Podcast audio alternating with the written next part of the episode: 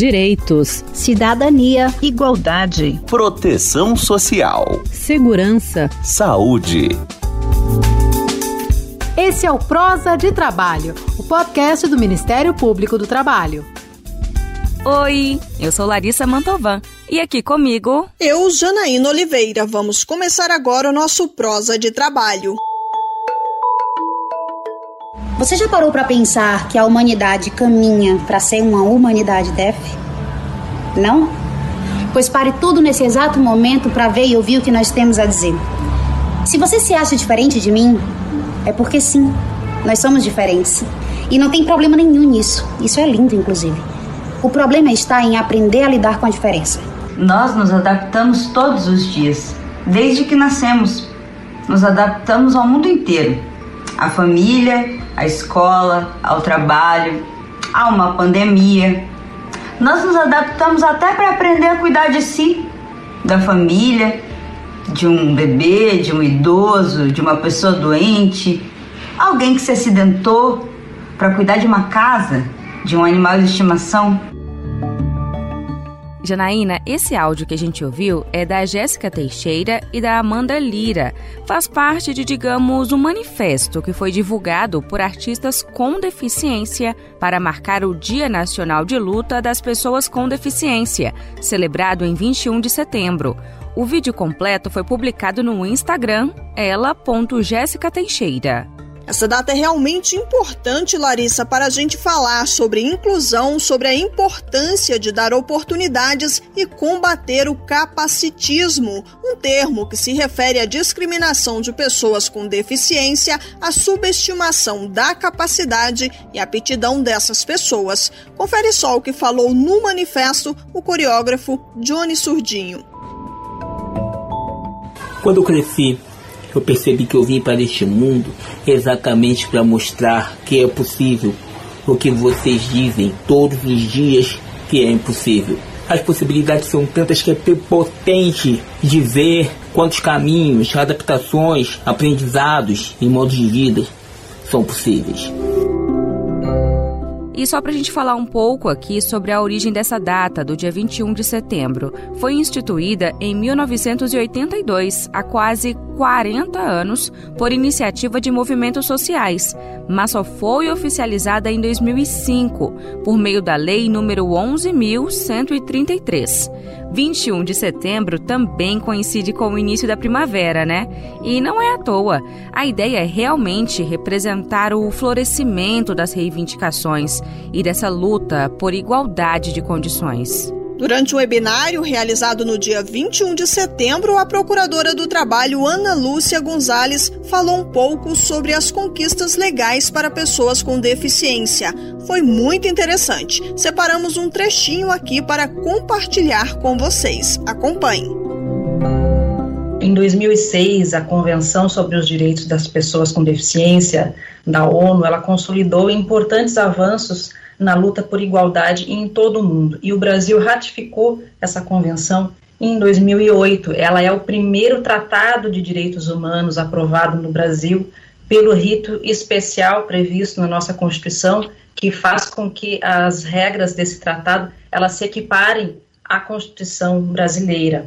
Em 2015, então, veio a Lei Brasileira de Inclusão, que consolidou mais uma vez esses compromissos da convenção e trouxe uma mudança no conceito de deficiência, né? Passa a não ser mais entendida como uma condição estática e biológica da pessoa, mas o resultado de uma interação das barreiras impostas pelo meio com as limitações de natureza física, mental, intelectual, sensorial do indivíduo. Ou seja, a deficiência deixa de ser um atributo da pessoa e passa a ser o resultado da falta de acessibilidade, que é responsabilidade de todos nós. Janaína, 45 milhões de pessoas com deficiência, 24% da população. E muitas vezes a gente não consegue encontrar essas pessoas nos espaços, como no mercado de trabalho. Somos muitos e eu estou aqui simplesmente para dizer que é possível. Mas para isso eu preciso que você se abra, que você se permita. Nós não somos invisíveis. Talvez você não nos perceba no teu ambiente de trabalho, na tua escola ou no seu ciclo de amizade porque você não se permitiu estar com a gente.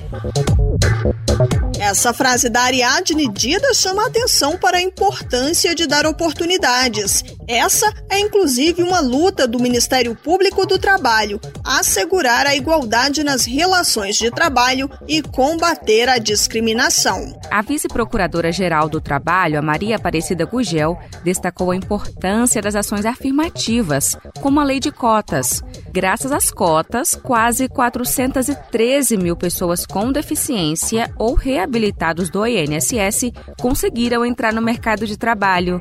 No entanto, ainda existem mais 400 mil vagas a serem preenchidas. No webinário, a vice-procuradora-geral do Trabalho reforçou ainda a importância de se garantir a acessibilidade nos espaços. É por meio da acessibilidade que nós fazemos ou temos ou implementamos todos os demais direitos. Então, essa acessibilidade é ao mesmo tempo um direito fundamental e elemento que garante à pessoa com deficiência ou mobilidade reduzida viver na sociedade de forma autônoma e independente, de maneira que possa exercer todos os seus direitos de cidadã e participar dessa vida em sociedade. Né? Então, eu não posso pensar em trabalho se não pensar em acessibilidade. As empresas realmente precisam estar atentas e cumprir o que diz a lei sobre acessibilidade, sobre cotas. Afinal, cota não é privilégio, inclusão é um direito. Isso mesmo, Larissa. Para promover essa conscientização e aumentar o número de contratações, o Ministério Público do Trabalho em Santa Catarina realiza neste mês uma série de atividades. Desde o dia 9 está aberto o Feirão Virtual de Empregos e nesta semana acontece a Semana Inclusiva com uma série de lives e discussões voltadas para a inclusão. Todas as atividades e mais detalhes sobre o evento do MPT estão disponíveis no site semanaInclusiva.sc.com.br. E por hoje é só. O nosso prosa fica por aqui. Mas antes, mais um trechinho do Manifesto dos Artistas com Deficiência, com a palavra Guinho Rocha e Gil Venturini. A nossa luta é por equidade, pela busca de independência e pela autonomia de escolha. É pela garantia do nosso direito de ir e vir da Constituição brasileira para todas, todos e todes. É por ser quem somos que temos o direito também de ocupar o lugar que queremos e não simplesmente aceitar que nos coloquem no lugar que acham melhor nos colocar. Somos muitas, muitos e muites, em todas as identidades e em todos os marcadores sociais. Se você é militante de alguma identidade social e não milita por nós hoje e sempre, acho que está na hora de você rever o seu lugar no mundo e a sua militância. Você pode conferir esta edição do Prosa e as outras no site www.radiompt.com.br. Os episódios do Prosa também estão nos principais agregadores de podcast: Spotify, Google Podcast, iTunes e Deezer. Basta procurar Prosa de Trabalho. Tchau, ouvintes. Tchau, Janaína. Tchau, Larissa. Tchau, ouvintes. E até a semana que vem.